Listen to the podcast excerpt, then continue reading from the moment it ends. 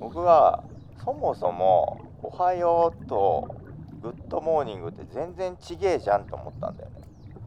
ほうほうほうほうほうわかるあなるほどあわかるそういう話になるのね今日ははいはい Welcome to Voice Capsule.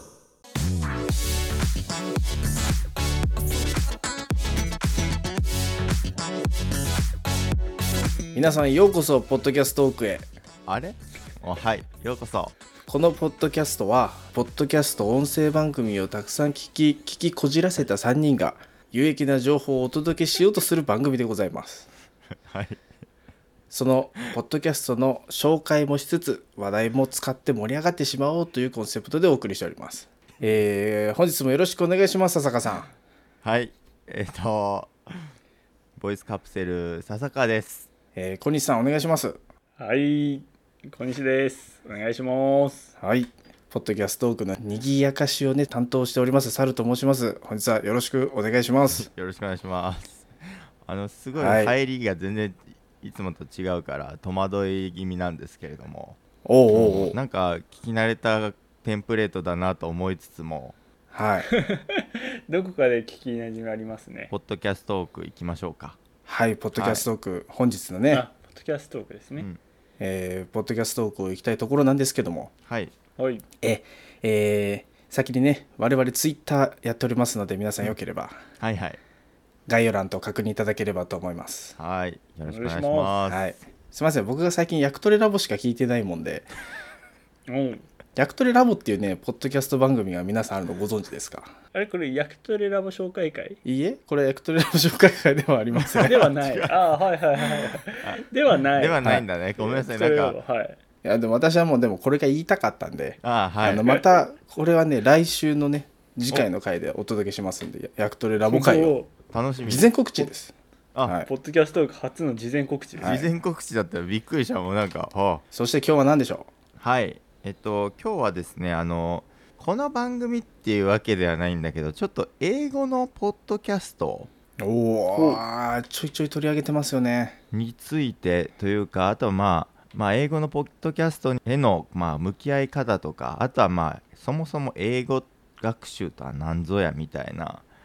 まあ、雑談みたいなものをちょっとみんなでしていきたいと思うんですけどはい。まあ今までねあの「ナオミ・テイクス・アメリカ」「ケビンズ・イングリッシュ・ルーム・ポッドキャスト」ケビン、あとは「ハーモニー・イングリッシュ・ポッドキャスト」ハーモニー。ね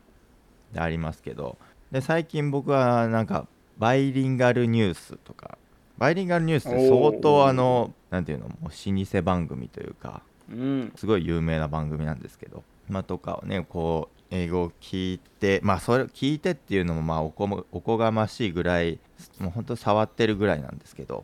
うん。まあ半年ぐらいかな、いや、よくやったな、半年それ。うん。聞き流しも。まあ、半年以上かなわかんないけどまあ一日ほんとちょっとぐちょっとずつ英語に触れてきてようやくなんか思ったことがあるんですよ。おうお。ん。ようやく。それはですねはい。あの英語と日本語って全然ちゃうなって思ったんですよね。 も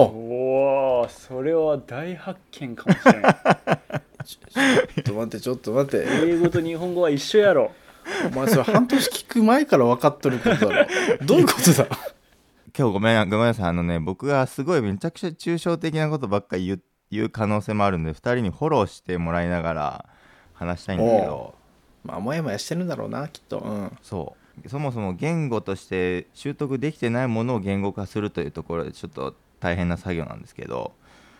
は何が言いたいかっていうとい。おお、そう。考え方が全くちゃうなとはあ、はあはあはあ、その考え方っていうのは。表現方法が違うというかもうなんかおお。言葉選びがまず違う思ったのが、サルさん問題ですディディン。おはよう英語にしてくださいこれね、ジャパニーズ皆さん大体グッドモーニングですよ。ああそうそうなんだよねこれね、はいまあうん大大体小学生でも多分答えられるような問題じゃないですかうん、日本人はそれが正しいと思って教育されるんじゃないですかそういやでしかも多分、すそれが正しいんだよ正しい。しいんだけど、僕はそもそも「おはよう」と「グッドモーニング」って全然ちげえじゃんと思ったんだよねほうほうほうほうほうわかるこあれなるほどあわかるそういう話になるの ね今日ははいはいはいよはいわよかるなるほどだって「おはよう」じゃん「おはよう」はさまあこの時間に対してさ多分なんかこう「お早いですね」みたいな相手をさこうなんか尊敬じゃないけどさこう称えてるじゃないけど、まあでっていもう言時葉でしょ間帯に合わせた挨拶をね日本人はそうそ好うみますよねだけど「グッドモーニング」って「おはよう」じゃないじゃん「良い朝ですね」っていうことじゃんああ、なるほど直訳んそするうと。だから、はい結局僕らが英語から日本語にしてる役って日本語なんだよねなんかわかるあーなまあなるほどな日本に都合のいいようにあそう訳されてそうるのかそうなそういうことだから、うん要するに日本の文化に馴染むように訳されてるんだ全てうんはあまはああはあ言い換えるならばみたいな。あそうそうそうそうそうそうそうそうだから全ての僕らが思ってる役っていうのは英語の文化じゃないものをなんていうのこあーなるほどね言いたいことは分 かった、うう、んめっちゃうふん。わふなわんしてる、かうんわかんない。論点が合ってるかわからないんですうが。ん、いや全然もうそれってある種今日朝ごはん食べたとかうんうんいう会話も、小西家の朝ごはんと佐々木家の朝ごはんってきっと違う文化で育ってるわけじゃん、うん絶対うちはもう絶対違絶対にお味噌汁があってご飯があって鮭が出てくるはいで育ってたらもうそれが朝ごはんだけど、和佐々木家は白湯を朝ごはんとしてたしなんでますはいだとしたらう、もう朝ごはんが違うそこうにんブレックファーストが出てきてっっていううんさらにそこはもっと違うっていうだからまあそういう階層だよねきっとっていう話だよそねうそうたそうそうそうでっていうのがなんか全てにおいて起こってるんかなっていううんうん小西に聞きたいんだけどやっぱり英語話す時って日本語に変換しないでしょ多分うんあうんそうだねそうそうそこそうだねうんだから英語聞いてあ日本語でだとこれこれこれこれだだからじゃあこれを英語に変えて英語に喋ろうとかじゃないわけじゃん多分うん多分それが多分英語の英語のっていう言い方なのかなうんうんうんなんだと思うんだよねでも多分そこに行くまでに多分何かの価値観のインストールが必要な気がしててあ英語圏の人たちってどういう価値観なんだろうとかバックグラウンドなんだろうっていうのは確かにそこもなんか言語の一部なんだろうなっていう、うんやっぱ言語と文化を切り離せないっていうのはうん間違いなくあるよねやっぱ絶対そうだよねなんかうんよく聞くのがそのそれこそ日本語で喋ってる時と英語で喋ってる時の性格が違うみたいなそもそも人のはいバイリンガルの人でもその英語を使う時は結構そのなんかこうズバズバものを言うけど、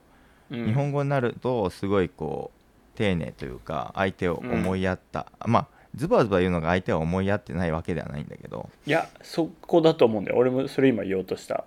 おほほほほだからこう人格が違うって言うけどただん伝え方が違うだけだと思うねやっぱその人の性格は変わんない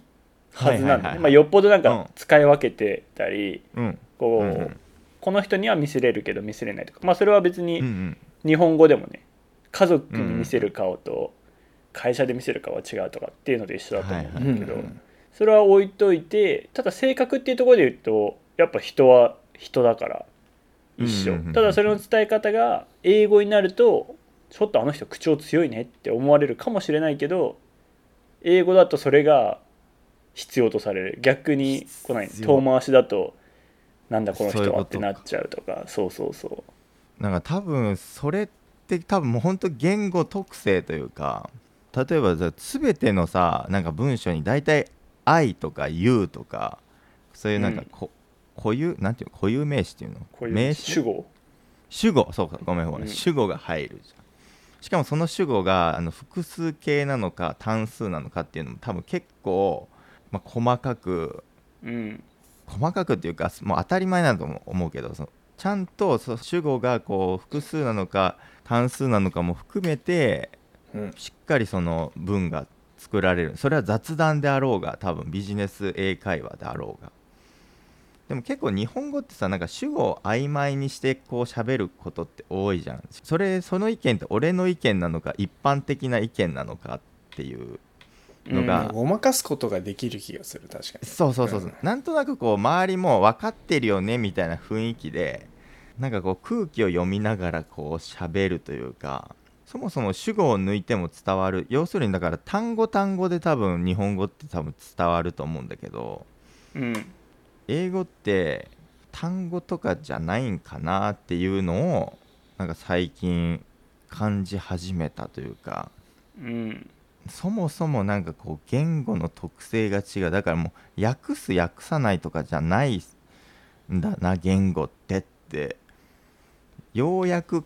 思ったっていうそんなん誰でも知っとるわと思ったんかもしんないんだけど言語化すると誰当たり前のこと言ってるけどなんかそれを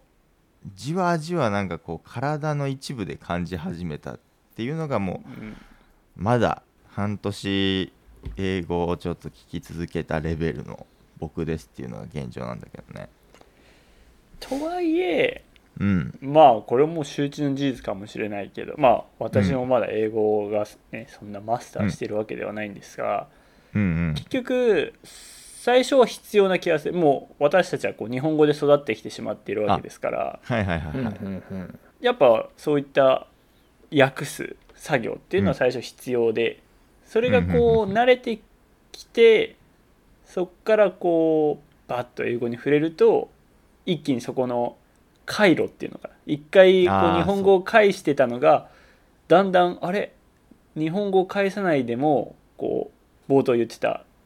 直接英語能になってるみたいおうなほうでそこほうほをういきなり英語能を作ることはやっぱ難無しくないもうやっぱ無理ってことだよねこの年齢になるとうんうんうんだから一回僕らはもう完全に日本語っていうものをでもう全ての周りに見えるものとかこう聞こえるものっていうのはこうタグ付けされてるわけじゃん日本日本語で、うんうんだからそれはやっぱなんていうのその認識はやっぱり使えるよってことだよね小西から言うと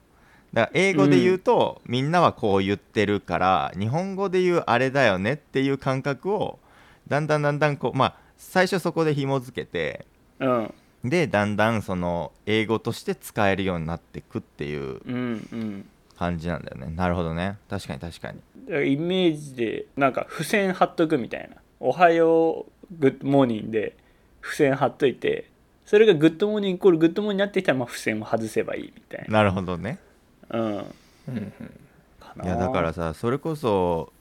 言語って面白いよなそそれこそだってさ今さ小西も子供が生まれて、うん、まあ、小西家は何語で育ててるのか知らないけど、うん うんあの一番最初に赤ちゃんが言語習得する時ってどんな感じなんだろうなっていうあーうん思うんだよね。それすごい今思っててさおーおーおーそうやっぱどうしても我々はもう30年日本語に触れて育ってきてしまっているから、やっぱ言語を理解する回路がどうしても日本語ベースになっちゃうのはもう仕方ないと思うんだよね。まあそれは確かに、うん、仕方ないそうだねの、であのささかの言うその、まあ英語能だよなもうだからその日本語の概念じゃないく、うんもちろん本来は多言語って多分そう理解すべきところだけどうん、 もう多分それをやるっていうのはあっちで一回赤子状態になってから。そうそうそうそう、あの何年も過ごせばうん、多分勝手に入ってくるんだろうなと思うんだけど、ううんうんんうんもうちょっと我々ねドラえもんを呼び出すわけにはさすがにいかないんで、まあね過去にね行ってみたいなね、えーもうまあ、だから結局一回その自分が生まれ育った言語能で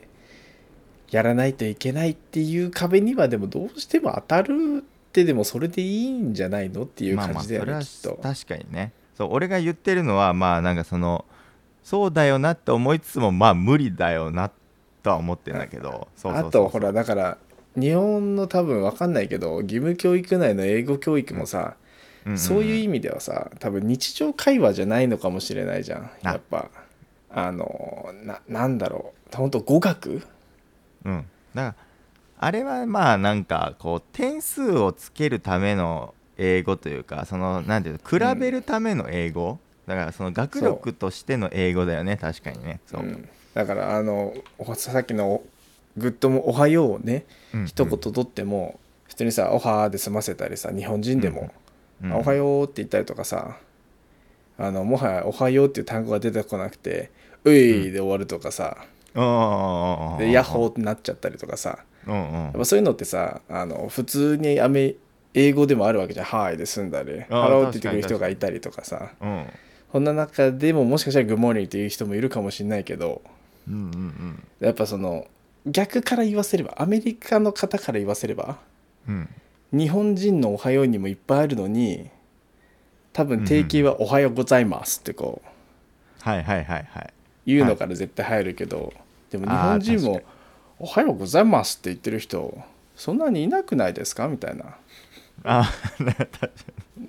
ねいうのをまあ、まあ、結局まあどの文化にも自分が気づかないレベルで日本語にもきっとそういうのってあるだろうから。あーまあまあ確かに確かにさ、うんうんでも結局やっぱでも形式からちゃんと入ってじゃあ日常で使ってようやくそこがほぐれてくっていう中崎小西が言ってた、うん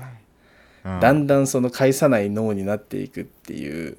うんあ日本語脳を返さない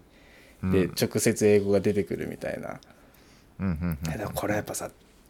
日常で使わないとなかなかそういう脳の人たちに触れてかないとうんうんうんうんその確か脳ににはなかなかなってかないと思うんだよね。なるほどねうんだから笹香はきっとこれから英会話教室に通うのかもしれないですねもしかしたらだからそういうフェーズが必要だなって思ってしまう時が来るのかもうんでもなんか最初と比べたらどうなのかっていうとすごく聞けるようにはなってきてるのようんうんうんまああレレベルとしては大したことないけど全然わからないこともあるけどぼんやりまあこういうこと言ってんだろうなみたいなでもじゃあ同じ内容喋れって言われたら絶対喋れないそうだなよでもこれって今俺赤ちゃんの状態なんじゃねえかなと思ってさおおこのままずっと聞いていけばなんかこれはこれっていう紐付けがついてきてだんだん「あーうあーう」からなんかちょっうとんね「グッドモーニング」からちょっとずつ喋れるようになってくんじゃないかなとかも思ってたりはするんだけどうん赤ちゃんってなんか勝手に喋り始めるじゃん何かを真似してね多分あれって聞いたことを真似してんだよね多分。いや絶対そうだよねってなるとまあずっともしポッドキャストを聞いていっても何かしらのこうどっかでブレイクスルーは来るのかなっていうのをうんあみたいな瞬間が来るのかなって思いながらいつも聞いてるんだけどね。まあでも英語ポッドキャストで英語習得うん、の今実験台になってるわけですからそうだから実験台になってるからここで英会話を入れてしまうとその英会話がどんだけ影響したかっていうのにもなるからそうやなうん難しいなと思って、あとね俺結構俺の勝手な説言うと、おう声っはいていうのってまあまあ重要なのかなと思っててそれは何何かっていうと声質とかっていうよりも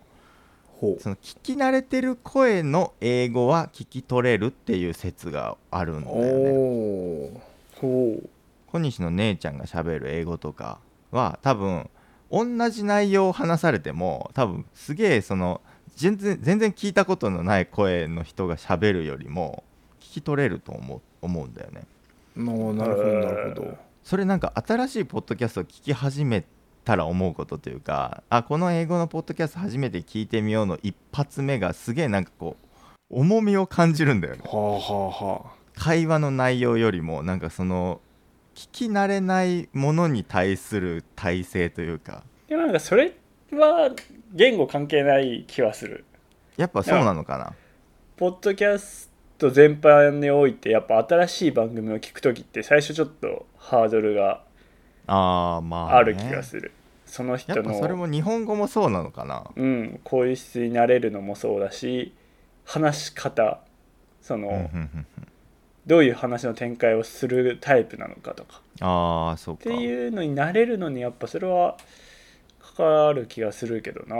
ああなるほどなんか俺が思ってんのはそのなんか「ナオミ・テイクス・アメリカ」とか聞き始めた時に英語に対して抵抗があるかなと思ったんだけどそもそも俺ナオミの日本語喋ってるナオミの声知ってるからうんうん、うん、結構それがすぐ入ってくるしなんかそれと話してる人の声もなんかこうなんとなく聞き取れるというかまああれは多う分ん内容が簡単なんだかもしれないけど、でもそのなんか英語に対するなんかアレルギー的なものが少ないというか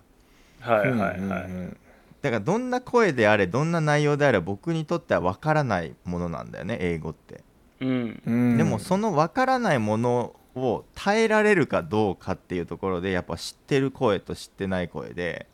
うんなんかすごいなんか抵抗感がああ違うなっていうのは思うあーじゃあきっと赤ちゃんも知らない声が聞こえてくるとちょっとあストレスあるんだろうないや絶対あると思うよパパとママの声で安心してううんん、うん、そうそうそうそういやマジでそれあると思うだから本当に苦手なことをまあ克服するにはやっぱこう苦手な状態をそもそも慣れるというかさ英語がわからない自分を我慢できるかどうかっていうのは結構相手の声っていうのが慣れてるかどうかっていうのは結構大事なポイントなのかなと思ってはあはあはあはあはあだから今だから1個の番組を永遠に聞き続けるよりもすげえいろんな番組も聞き散らかした方がもしかしたらいいのかもなって思ってるフェーズに来たみたいなあーそれはあるだろうね聞き取り能力はその方が上がるだだろうなきっとそうだよなんか喋り方も多分いっぱいみんな違うだろうしでうも、んあこういう会話してる時にこういう単語よく出てくるなっていうのは多分いろんな番組聞かないともしかしたらわからないことなのかもしれないしあっちでも聞いたこっちでも聞いたってねあそうそうそうそうそうそうあこれってこの人たちだけが使う言葉だじゃないんだみたいなまあそういうよく使われる言葉をすごくいろいろ覚えていくとまあもしかしたら英語のみたいなのとか英語の文化を知るのに大事なのかなと思って、そうだな言語は文化だないや本当にねそう文化も知るだから価値観も知る必要もあるなっていうところででもやっぱそういうものを知らないと言語を習得できないんだと思うと結構英語学習って面白いなってまた最近こう思い始めたっおーおーおーおーおーいいことですね、ていうね回なんだけどこれはすごくうんふんわりしてしまったいやまんあで、ポッドキャストトークであ違う違う違う、うんポッドキャストを聞きながら うん英語習得を目指す人体実験中のうんそう佐々による、まあ、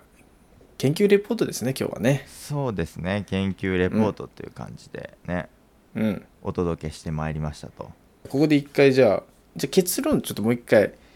うん最初は全くそういう概念がなかったけどうん、今そうはなんか聞き始めて英語と日本語が全然違えっていうことに気づいたなんていうの体でちょっと感じ始めたっていう、なんか、うんなんか概念では分かってたなんよか別にあの英語全く勉強してない猿からすればいやそれはだって違うもんでしょみたいなあそう感覚はあるけど分かんないけど俺猿のその「違う」っていうその3文字と俺の「違う」っていう3文字の体感が多分分あーからんこれは分からんよこれは本当にうん猿の「違う」は分からんからうんけどでもまあ分かるよ伝えたいことは分かる、なんかうん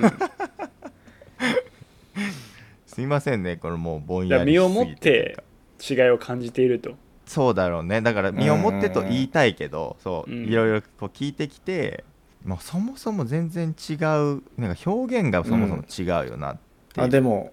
なんだろうなその猿がざっくり違うよ違うでしょって思ってるくくりうんは本当にもう日本語えと英語もう言語が全然違うって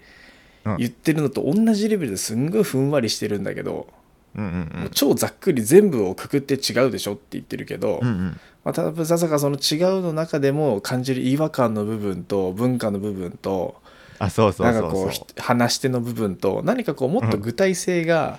出てきて、あのしっかりその世界にあの顔を突っ込んで覗いてるんだなっていうのが、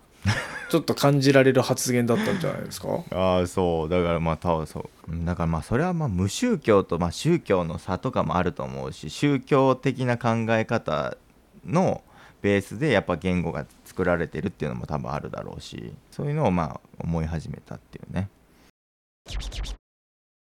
そうこれあのこここから普通にちょっとアフタートーク的に移りたいんですけど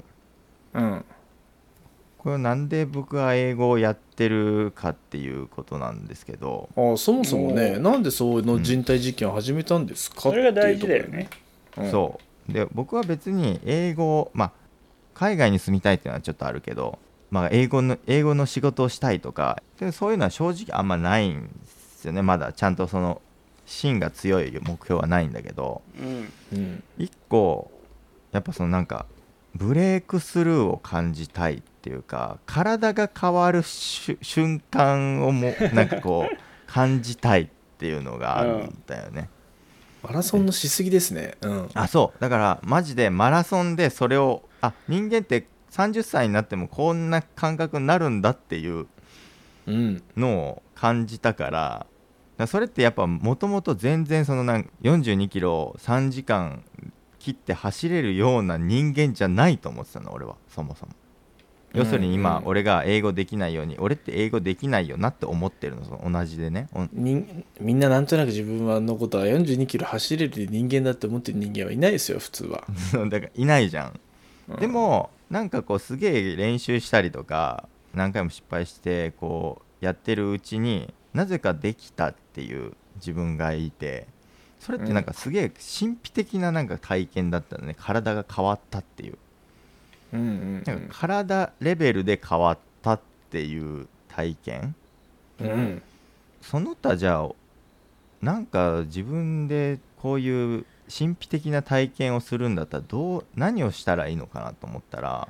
やっぱ一つ言語習得っていうのはおーあるんかなと思ってあー脳みそだね今度はね脳みそとかまあそうだよねまあだっ耳てで走りそうだね走り込んだって筋肉がつつくけど英語は聞き込んだって筋肉はつかないからな言語はねでも走るのも脳みそなんじゃねえのかなっても思ってて俺結あまたあすげえなるほど話になりそう構わかるあのこいつは4 2キロ走れない体なんだって脳が思ってたらそもそも脳って制御するじゃんあーなるほどそれは間違いなくあるね、そうそうだからだんだん練習であこいつあれ、ま、なんか毎日20キロ以上走ってんぞこいつみたいなうんおあれおかしいぞおかしいぞってなんなんななってきて脳があこいつあー42キロ走るわって思わせないといけないわけじゃんなるほどじゃないとだってお俺は42キロあのペースでずっと刻めるわけがないんだよねそもそうもんうん人間的筋にトはレもそういうね結あやっぱそ局うなんだ筋繊維っていうのはみんな持っててはいはないんは、ないら男性とかもめっちゃあると、うんうんうんただなんかこうモデルみたいなすごい細い方でも、うんなんか80キロとかをバンバンこうスクワットできるとかうんうんうんいう方もいるし、うんうんうんすごい太い、まあ、男性でも80キロ上がんない人もいるとうんうんうんうんだからそれは筋そ繊っ維がかそっこかう目覚めてないだけでああなるほどねでそうい言われるんだよねあだからよく言うなんか火事場のバカ力みたいなのああそうだねそうそうそ本当は5%ぐらいしか出せてないけど普通の人はね、でもだんだんだんだんこう10%になったらそれだけ持てるわけだもんね同じ筋繊維でもそうだよね、うんうんあだからそういうのが発動してるってことかううんってことはやっぱこいつ英語しか聞かねえなってなってくると英語うんうんうんなんかどっかで切り替わりが起こるんかなとか思ったりするのよいや小西がいつそういうなんかそういう神秘的な瞬間あったなんかこいやそうそれで俺聞きたかったんだけどう、うん、笹川はそのマラソンでブレイクスルーとか、まあ、その神秘的っていうところを俺はもう少し聞きたいんだけどはいはいはい、はい、俺のイメージだとまあ、俺もこの年でいまだにまあ体を動かすことはしてますとまあうんうんうん笹かほどではないけど、走る時は走ってうん、うんうんうん前回よりタイム伸びるとか、うんまあ、筋トレも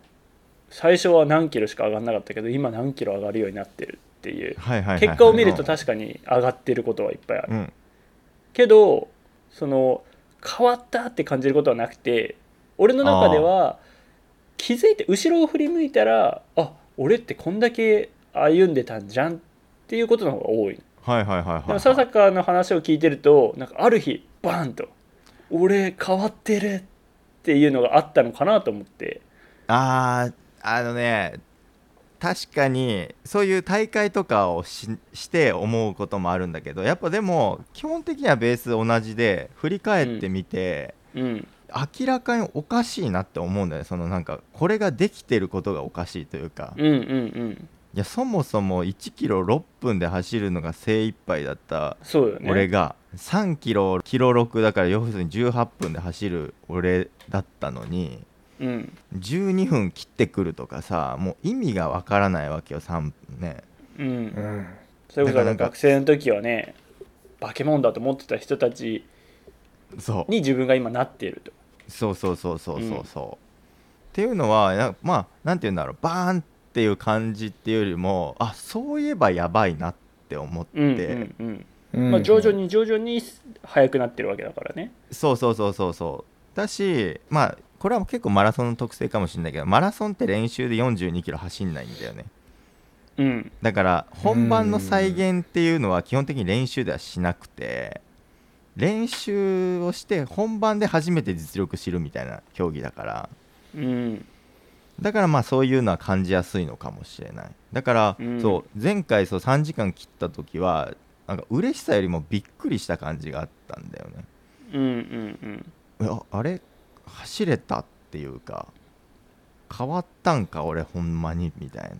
なうんそうだからまあそういう競技の特性はあるかもねだから猿もさなんかい俺が毎日ジョギングを課してた時にうんそれはあの5キロのねご駅伝の練習だったんだけどうんうん本番すごい速く走ったじゃん練習ではさ出してないようなタイムでさうんいやそうなんだよびっくりしたあれ確かにあれって結構びっくりする体験じゃないそうだね俺ミニマムだけどそれ体験してるなうん、だからそれを結構積み重ねてる感じなんだよね俺はそのはあはあはあはあそれで最終的ななんかこう目標に到達してあそこから比べるとやばいなって思ってちょっとなんか神秘的うんうんうなんこう体験をしてる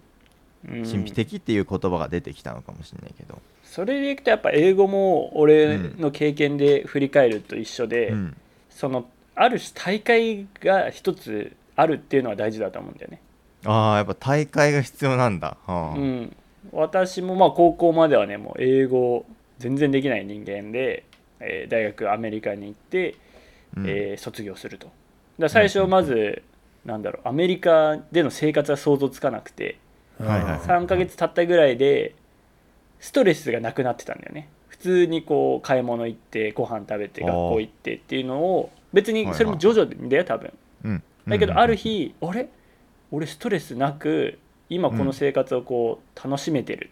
ほうはいはいはいみたいのをそうか感じた時にこうはあっていうああ俺ってょちょっと成長してるかもっていうのをふっと感じるとかっとほんほんほんほん車の免許取ってアメリカをこう運転してる時にそれこそ免許取るのとかはもう一生懸命まあそうだよね落ちたこともあるしうんどうしようとかっていうの考えてたけど取って普通にこう高速とかをバンバン走れるようになった時にうんあれ俺アメリカで運転してるぞしかもなんかはいこうはいはいはい楽しんでるはみたいなとかはいはいはい卒業する時とかプレゼンがあるとかで今仕事でも海外出張で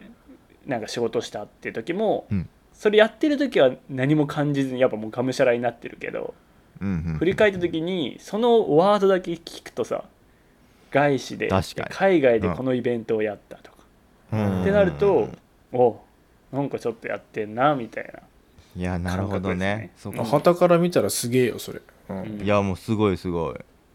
らそれがイベントにイベントというか一個のなんか節目というか感じる、うん感じるタイミングになってるってことか、うんだかそうそうそうそら強制的にこう振り返るというか、う、うんっていうタイミングがあることによってまあうんうんうんブレイクスルーっていう言い方が正しいのか分かんないけどその自分の変わったっていううん、体験になってるってことか、でやっぱいや最初サスカが別に今英語でこう何をしたいとかって目標はあまりないって言ってたけどうんうんうんうん、やっぱりこう何かをやる以上まあサスカもふわっと持ってるかもしれないけどうんうんきっとなりたい姿ってあると思うんだよね俺もはいはいはいはい筋トレでこういう体になりたいとか何キロ上げてる自分で、うんまあありえないけどなってたらいいなとかまあマラソンでねうん3時間切りなるわけないけどまあなってたらかっけえなみたいなうんんんっていうのが気づいたら近づいてて俺はい俺はい超えてるって時にその神秘的な感覚になるのかなとはああまあそうやな思いましたね。うんうんなるほどだからまあ僕はやっぱりこう単純な情報収集でこう英語を使ってみたいとかそのなんかこう本を原文で読みたいとかっていうのは結構ざっくりした目お標ーでもあるしなんかその英語の価値観を結構知りたいっていうのはあるんだようんうんねうんうん英語うんうんこれもすごいあの具体的じゃないから目標なのかっていうことは言われるだろうけどでも一個こう英語のポッドキャストを聞き始めて半年が経って、さっき、うんうんうん最近ストレスがかかんないみたいなあそうそうだからそこのとを言っ分てたかんない自分が別に英語に対してなんかき分からないことに慣れたっていうかうんうんうんうんだかそうそうそうそういうことらそれも一個こうステージアップしててそうかうんで今後多分じゃあなんかニュースがあった時にうんあちょっと英語でも検索してみようとかはいはいはいそうかなるほどっていう風になっていくのかもしれないねそうだねそれでだんだんこうアクションが変わってってで振り返るとそれが当たり前になっててあそういえば俺なんでこんなニュース英語で検索してんだいやそうそうっそうてそそうれは多分神秘的なもしかしたら体験になるのかもねううんんあとやっぱもう数値的に出すっていう意味でトイック出たトフルとか出たをこうゲーム感覚で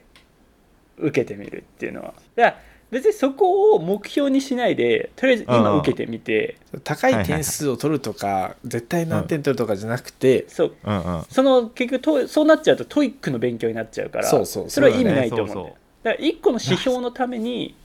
今受けてで1年後2年か後かに普通に今触れてる英語学習をしてどれだけ何の能力が伸びてるのかみたいああなるほどねなるなっほてどいねう確認はちょっと面白いかもしれないねああ確かにもう確かに確かに駅伝の大会とかマラソン大会に出てねタイムの確認したりしてるのと同じだもんね、うんいや同じだなだからそういう流度でやってみるっていうのもありなんかうんそしたら俺が猿に練習メニュー送ってるみたいに俺小西に練習メニュー送ってもらおうかなじゃあ おうおうおうおう練習メニューかスパルタになるかもね一時期なんか小西にねあの毎日英語スピーチ送ってきてっつってなえ英語や日っ記てた時期なは英語2期それでうん割と楽しかったんだけどそうそういうのもあるけどやってなるほどま楽すしなみに聞いてたいな笹香うんそうだからまあわ正直だから半年ポッドキャスト聞いても全然わかんねえものはわかんねえんだけど確かにそういうわかんないことに慣れたっていうのも一個のプチブレイクスルーではあるのかもしれないっていう理解をしてもいいかもね、っていうね私は分からなくて聞いてらんないっすよ、あーそっかもうだからうん、アレルギー的なものが出るってことだよね結局もううんもう何聞いても結局分かんないからもう日本語の曲でいいじゃん別にみたいなああはいはいはいだからそうだよね多分それって多分そうだから理解する前提だから理解するのが価値前提の価値観なんだよね、多分ねそうだね、うん、多分俺それをそれを持ってると俺英語聞けねえっつって多分それを外したんだろうねその価値観を、うん、でもそこはやっぱりさそこと向き合ってないとなってない絶対変化だから俺からしたらそれすげえなって思うよあーあーだから英語のポッドキャストやっぱありなんだろうねそういう価値観外し的な考えで言うと、うんあーうまあまあ確かに確かにはい今日はなんともブレイクスルーな回でしたね、すいま せんちょっとどんなふ回わふわしてたけど台本なしで喋るとこうなるんですよ僕はええまあまあでもこの言語化頑張って今ささかな脳みそをしたのを、うんこの収録日7月7日でねうん2023年残しておけるっていうのも、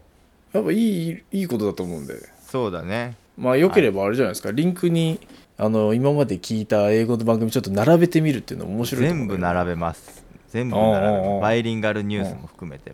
そうごめんバイリンガルニュースって何何ぞやっていうとこ最後にちょっとあれなんだけど日本語と英語でなんか会話するだから分かるなんかその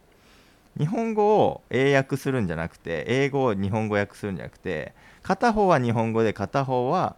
英語で喋るっていう番組なんだよねああじゃあスミス田中と一緒だ芸人それうんうんあの多分ポッドキャスト番組であの我々 我々をツイッターでフォローしてくださってるああそうなんだあつながりでそううなんんすいませんごめんなさい芸人とか言ってしまっ てカットでうん、はいあれもねちょっと面白いですよ、うんあそうなんだちょっと聞いてみますねじゃあ、うんスミス田中さんも含めてあの概要欄に貼っておきますので、はいはいぜひねアクセスしてみて聞いてくださいよろしくお願いしますじゃあ我々ポッドキャストトークお便りもね構えてますのでそちら概要欄に貼ってますので、うん、おすすめの英語ポッドキャストあればぜひ送ってくださいお願いします、お願いしますそれからお猿のお薬目安箱というのも設けておりまして次回ねそれあのいただいたお便りまた読んでいこうかと思っておりますんでねはいよろしくお願いしますあと我々が運営しているツイッターございますポッドキャストトークの応募を2つで検索フォローよろしくお願いいたしますよろしくおはいお願願いいししまますす,、このようにしてねポッドキャストトークのポッドキャストの紹介をしつつっていうこともありながらどうポッドキャストと向き合うみたいな回もねたまにこうやって織り交ざっていくんですがはいすいません気はいまぐれで混ぜてしまってはい、えーこれもまたあのリアルというところで我々の音声ログなんでね、あの皆さんあのあそういう人たちもいるんだなと思って聞いてもらえればと思います はいこれね30代のリアルな声ですようんはいそうですね、はいはいじゃあまた週2回お届けしておりますので次回もよければ聞きに来ていただければと思いますお願いしますはいじゃあ今日はこんなところで解散でございますはいさようならはいさようならありがとうございましたははい気をつけて帰るんですよーい